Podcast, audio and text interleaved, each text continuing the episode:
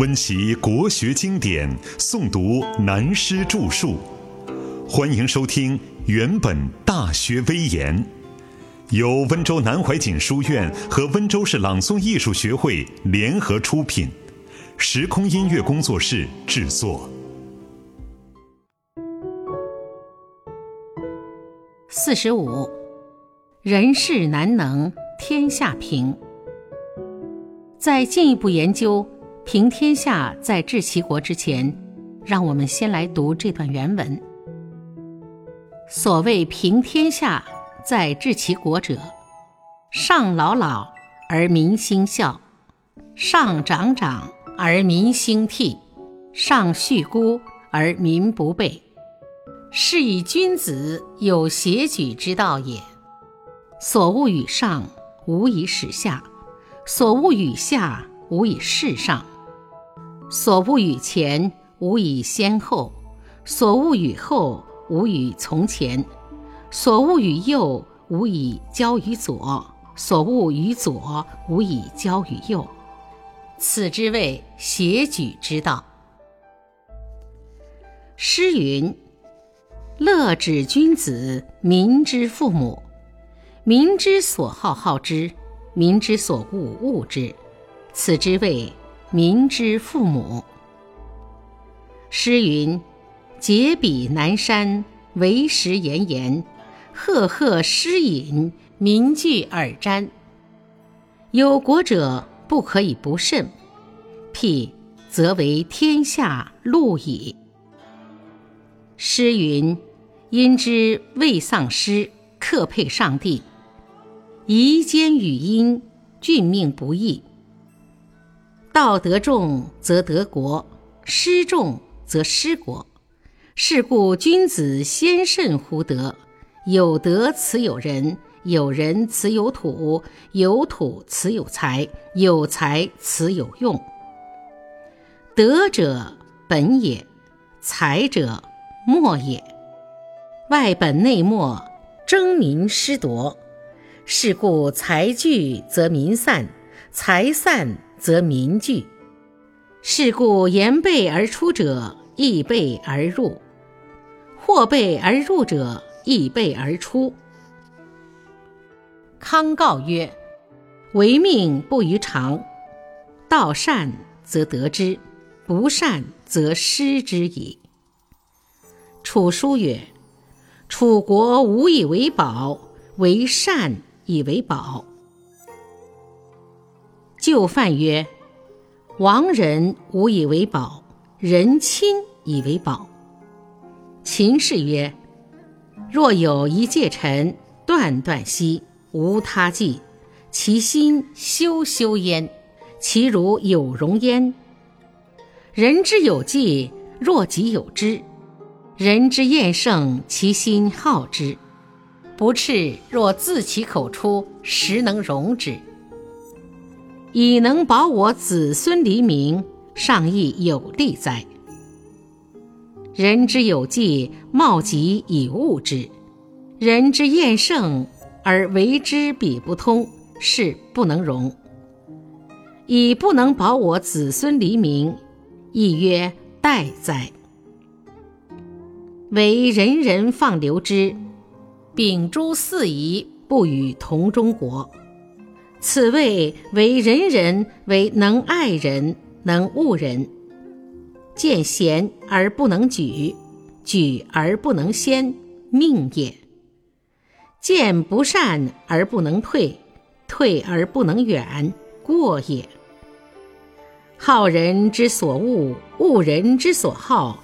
是谓夫人之性，资必待福身。是故君子有大道，必忠信以得之，交泰以失之。生财有大道，生之者众，食之者寡，为之者急，用之者疏，则财恒足矣。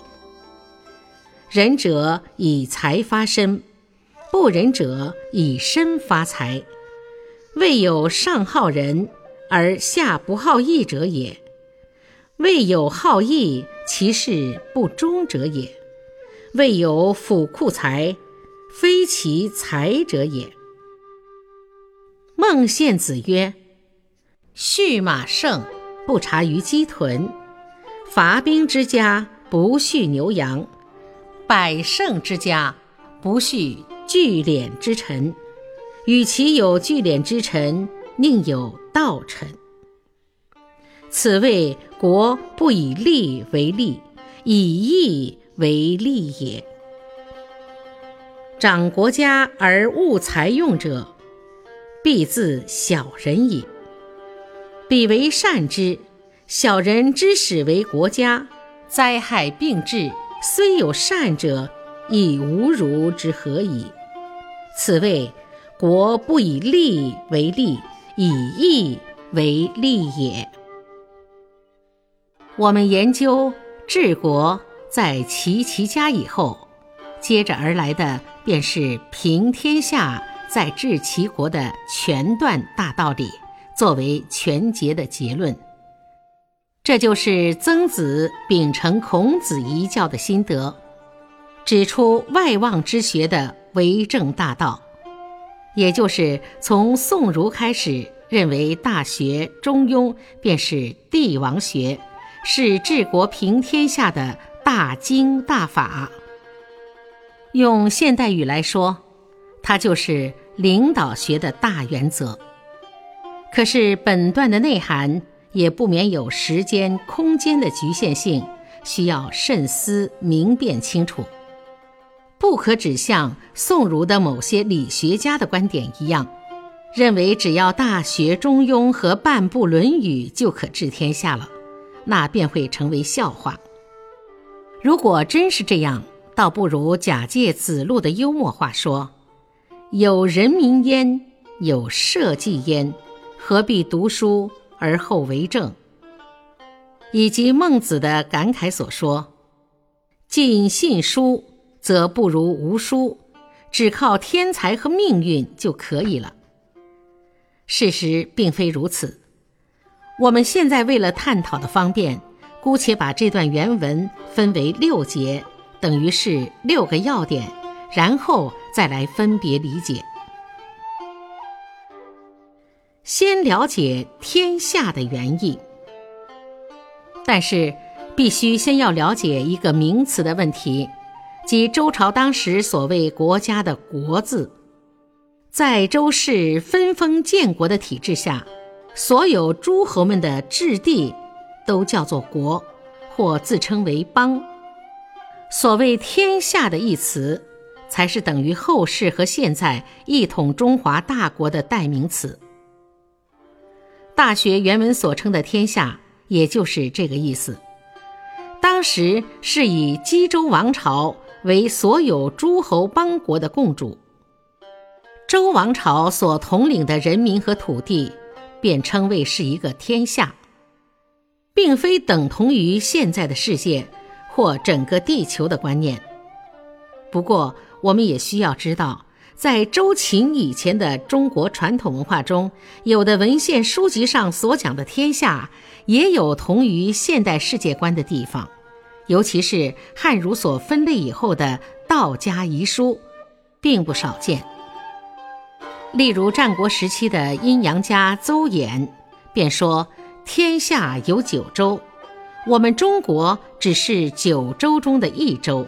称为赤县神州而已，所以当时的人认为他的说法很怪诞，换言之，认为这是古怪的、不实的说法。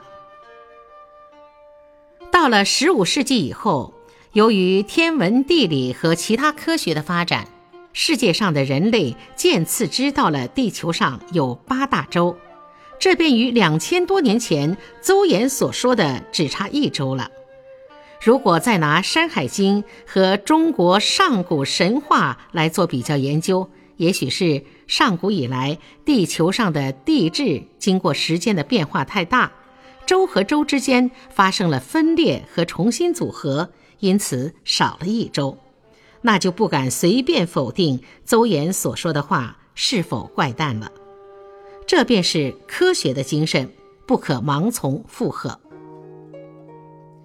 明白了这些资料以后，就知道大学中的平天下观念，实质上是以当时周氏王朝所统一的整个中国而言。假如我们扩而充之，视为可以用来指整体人类的理想国或世界大同的观念来说，我想曾子也绝不想保留著作权，大家都可以随便自由取用，只怕言者无心，但恐听者有意，反而自生争议而已。什么叫协举之道？现在。我们首先讨论所谓平天下在治其国第一分节的第一项目，便是上老老而民心孝，上长长而民心替，上恤孤而民不备，是以君子有协举之道也。用现代话来说，就是在上面高层的领导人能做到尊重老人。先从对自己的老人，如父母以上的祖父母辈，乃至父母以上上辈中的叔伯等老人，都能敬重孝养。扩而充之，就能赡养天下的老人了。犹如历史所推崇的西伯昌赡养老，便是此例。那么，你所统治下的社会人民自然都会效法你的行为，做到孝顺父母和上辈了。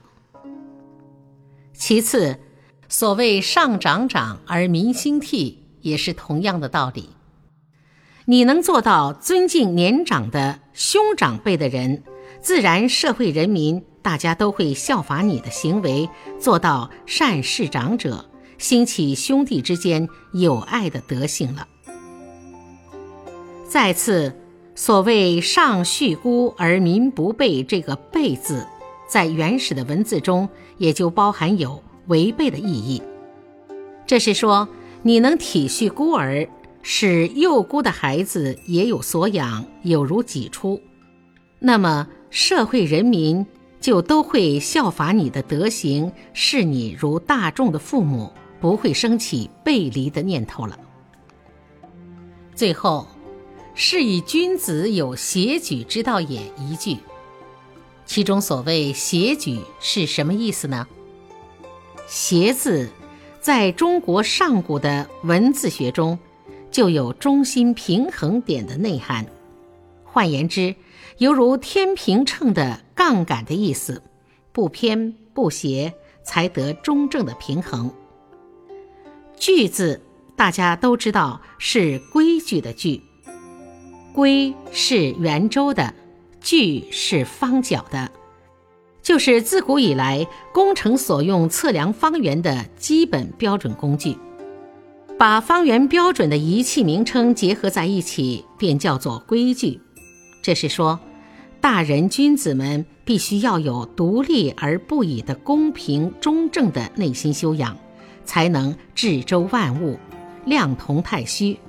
可以包容涵养万民，泽及苍生。曾子在《大学》里所提出的协举之道，也就是后来子思所著的《中庸》之谓“中”的由来。简言之，什么叫中庸？就是协举之道的发挥。不信，再读下文便可知道了。所恶与上，无以使下。所恶于下，无以事上；所恶于前，无以先后；所恶于后，无以从前；所恶于右，无以交于左；所恶于左，无以交于右。此之谓协举之道。在这里所提出的上下前后左右六个方面，就具有人事物理等古人所谓的六合的内涵。也就是《易经》八卦之学后天重爻所用的六爻的意义。六合就是四方加上下，也是上古对空间的代号。六爻就是有六个层次交汇点中心的作用，这样便叫做协举之道。所谓协举之道，就是平衡，就是中庸。且请大家精细参详为信。至于原文所说上下前后左右的内涵，切勿随便放过，以为一目了然，一看便懂，不需要多加讨论，那就难免有过分大意的失误了。例如，所恶与上，无以使下；所恶与下，无以事上。这是说，你本身在上位，作为领导的人。不管你是做皇帝或做官的臣工，乃至做老板、做师傅，甚至做父母兄长的人，凡是居于上位的人，无论你做任何一件事，自己想来都很讨厌或很为难，或者很不应该去做，只好自我逃避，就要指使下面的人去做，那便是缺德，就是意不成，心不正，身不修。切切不可如此。相反的，如果你身居人下，对于有些事、有些作为，自己想来都有些厌恶，但是为了讨好上级，就改变方法，把坏的成分花言巧语另加包装，怂恿上面去做，或是掩盖自己的过错，故意诿过于上级，那就是义不成、心不正、身不修的最大缺德。切切不可如此。不过，这样的理解还只是略说一面。如要照人世间的人情险恶心理去分析，再来参照过去历史上的故事，便可了解这两句所包含的内容还多着呢。希望大家自己去好学深思吧。至于所恶与前，无以先后。所恶与后，无以从前，看来又是多么的简单。但你仔细想想，就完全不同了。譬如说，有一件事，我们从前就很讨厌它，不想办，现在又碰到了，就毫不犹豫地把它先搁在一边。这样也常常会发生愤世或误事的后果，因为一切事。都会因时间、空间而变化的，未必从前讨厌的事，现在仍旧讨厌呢。或者这个人是你从前最可恶的人，他现在已改过从新，你还照以前的厌恶不让他重新做人，把他一切阻碍在后，那也是不对的。至于所恶以后，无以从前。譬如有一件事或一个人。你看到将来的后果一定不好，但今天是由我或要我来办，你就一招权在手，便把令来行，不管对与不对，先行处理了再说，那也常常有后悔莫及的反效果。诸如这样的理解，如果对照过去历史上所经历过的事实来讲，那便太多太多了。现在让我这个老顽童。来讲个笑话给你们听。从前我有一次带领学生兵的部队去散步，有一个学生面色很难看，他看我没留意的时候，很快转身插队到前一个位置去了。我回头看到了，就叫他回来，要加训斥。但我先问他说：“虽然不是正式行军，大家可以随便一点。你平日素来很守纪律。”今天为什么这样不守规矩？他说：“我的前面那位同学一路连放臭屁，实在受不了啊！我愿受处罚。”我听了也不禁笑着说：“你昨天还向我大谈大学上的道理呢，你可忘了‘所恶与后，无以从前’吗？”这个学生听了，就和我都大笑不止。然后我叫他去告诉那个同学，快到医务所去诊断一下，是不是肠胃消化不良或另有其他的毛病。在外交界或平常正式宴会上，随便任意放响屁或臭屁，那都是很失礼的行为，必须要注意。又如所恶于右，无以交于左；所恶于左，无以交以右。此之谓协举之道。这四句话的左右对比，很简单的讲，是说在做人处事上，自己碰到不随意或很不愿意去做的事，就不可以随便推脱给平辈平行的人去做。例如，让做官的同僚、同事、社团、公司中的同仁，甚至或亲如兄弟姐妹的朋友们去勉为其难、委曲求全了。但扩而充之，从治国平天下的大是大非、大经大法来讲，古今中外任何一个朝代、任何一个政体、任何一种制度，都会碰到有左右两班两派的不同意见而形成矛盾。需在最高领导的原则上，绝不可以把右的一方所厌恶的事或主张，就强迫要左的一方去做。同样的。也不可以把左的一方所厌恶的事或主张，就强迫要右的一方去做。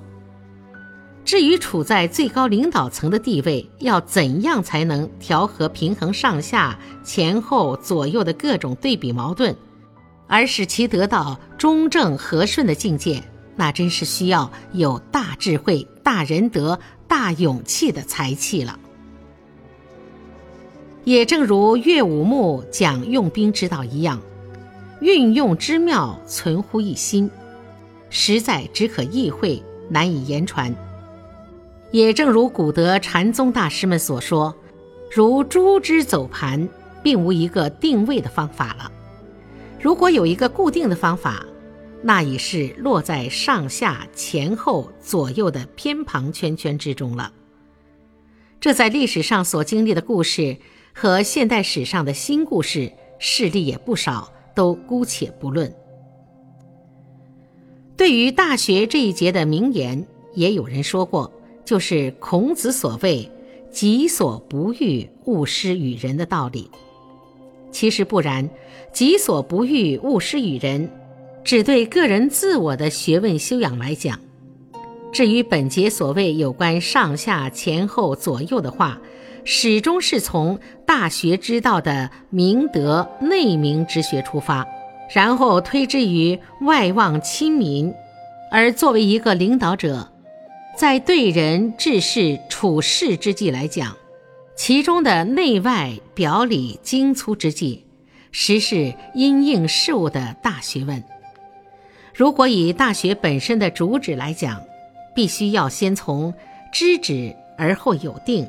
直到虑而后能得，通达格物致知，配合诚意正心修身的全程修养，才能真的明了协举之道的妙用了。